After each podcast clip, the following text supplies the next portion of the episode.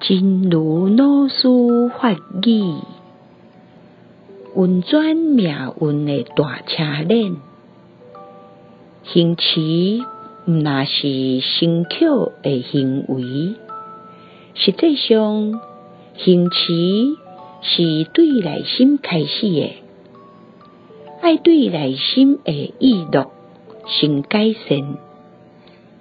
思维正理，就会当运转命运的大车轮，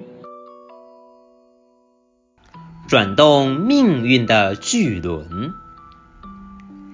行持不只是牲口的行为，实际上行持是从内心开始的，要从内心的意乐改起，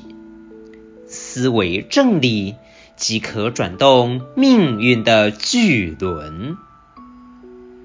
希望新生四季发育